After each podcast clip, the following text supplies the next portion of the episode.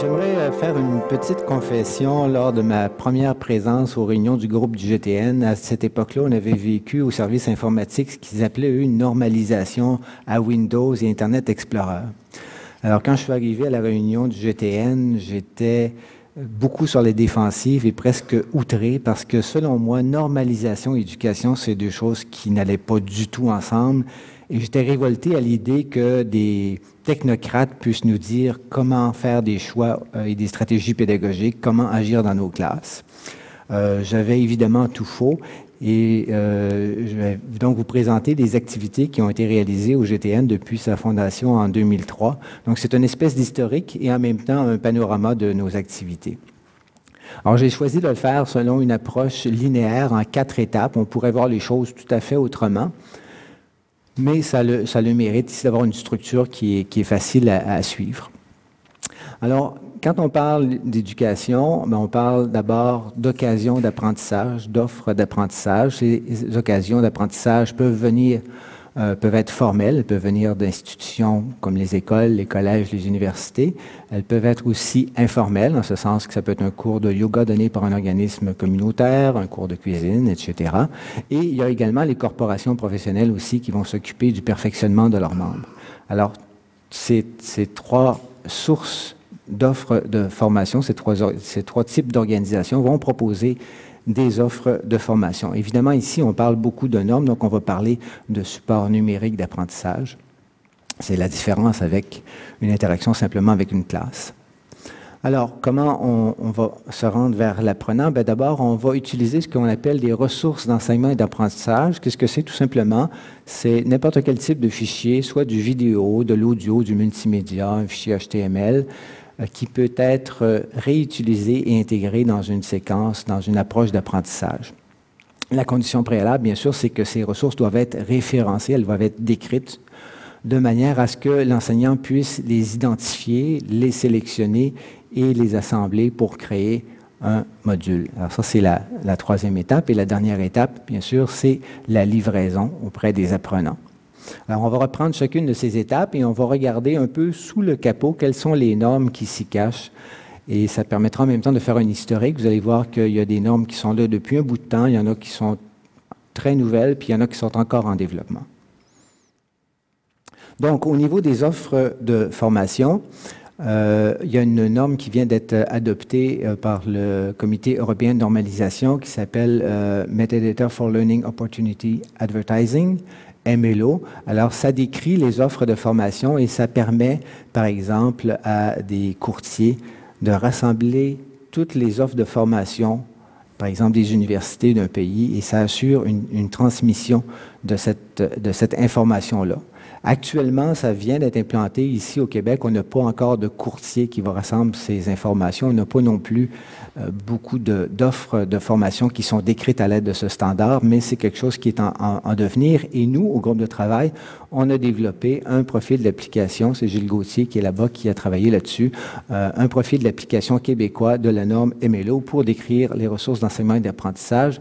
Et on est euh, sur le point d'amorcer différents travaux de preuve de concept et afin de voir effectivement euh, comment le profil s'applique et comment on peut fédérer ce type d'informations. Au niveau du référencement des ressources, c'est là où il y a le plus grand nombre de, de, de normes euh, disponibles. En fait, ça commence avec Dublin Core, qui est devenu une norme ISO en 2003. Euh, Dublin Core, c'est un ensemble de 15 éléments qui décrit n'importe quel type de ressources. Bon, avec certaines limitations. Par exemple, oui, il y a une date, mais on ne sait pas si c'est la date de quoi. Est-ce que c'est la date de publication, la date de mise en ligne? Bon, la date de mise à jour, c'est pas tout à fait clair. Mais le Dublin Core est très, très, très répandu. On trouve beaucoup de métadonnées Dublin Core dans euh, euh, les, les, pages web éducatives. Les gens des bibliothèques, bien sûr, connaissent le MARC 21, qui est le Machine Readable Cataloging. Euh, il y a aussi un nouveau standard qui s'appelle Resource Description and Accessibility, qui est, qui est paru l'année dernière. Euh, des gens d'éducation aussi connaissent beaucoup le LOM, Learning Object Metadata, euh, qui est une norme de IEEE qui a été publiée en 2002. Et d'ailleurs, au GTN, on a commencé nos travaux en 2003 avec la préparation d'un profil d'application de cette norme. Un profil d'application, c'est tout simplement qu'on va prendre la norme, on va regarder comment euh, les vocabulaires, les éléments qui sont là, euh, peuvent être utilisés pour répondre à nos besoins précis à nous. Alors, par exemple, on peut étendre des vocabulaires, ajouter des, mots dans les vocabulaires. On peut aussi les restreindre. On peut faire en sorte que certains éléments de description soient obligatoires, d'autres optionnels. Alors, c'est le travail, le premier travail qu'on a effectué au sein du GTN. On travaille euh, également présentement, Gilles Gauthier et moi, sur la norme MLR, qui est des métadonnées pour les ressources d'apprentissage. Et on est en train de préparer une version 2 du profil normétique afin de décrire ces ressources. La sélection et l'apprentissage, l'assemblage, pardon, j'ai hâte à l'apprentissage. L'assemblage, ben, il y a plusieurs normes ISO. Il y a le content packaging, donc ça veut dire mettre plusieurs ressources ensemble, puis les, amener vers euh, un environnement d'apprentissage. Il y a euh, SCOM qui est bien connu aussi. On a fait une étude, je pense c'était en 2007 ou 2008 au sein du GTN, à propos de l'utilisation de SCOM au Québec. On a découvert que oui, c'était la norme, mais c'est la norme uniquement parce que c'est la norme. Il n'y a personne qui utilisait vraiment le potentiel euh, de, communication, de suivi de l'étudiant avec qui est disponible dans SCOM dans les implantations. Il y a une euh, nouvelle norme aussi qui est sortie qui s'appelle Common Cartridge qui tient compte de SCORM, donc elle est compatible avec SCORM, mais elle rajoute en plus de l'information sur les objets d'apprentissage, elle va rajouter euh, par exemple des informations sur des forums d'information d'autres types d'événements d'apprentissage que simplement les, modules comme tels. Et bien sûr, euh, au, groupe ISO, on travaille sur la norme EPUB 3. J'ai marqué 2012. Oui, je pense qu'en 2012, ça devrait être prête. Ça, c'est pour évidemment les manuels de cours électroniques dont on va parler un peu plus euh, aujourd'hui, un peu plus tard. Alors finalement, la livraison, bien évidemment, quand on parle de livraison, on parle de fédération d'identité, de portfolio électronique. Euh, on, veut aussi tenir compte des compétences.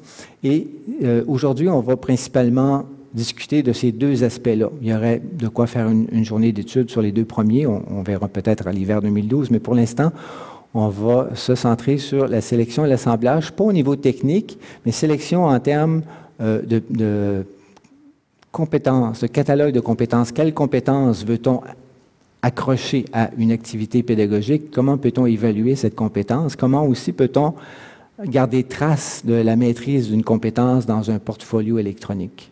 C'est ce côté-là qu'on regarde quand on parle d'assemblage ici, c'est plus au niveau des compétences que de la mécanique comme telle de, l'assemblage, du content packaging. Et on va regarder au niveau de la livraison dans deux types, l'environnement numérique d'apprentissage, donc on parle de modules, euh, par exemple, et, évidemment aussi la question des manuels de cours électroniques. Alors c'est un, bref euh, aperçu de nos activités.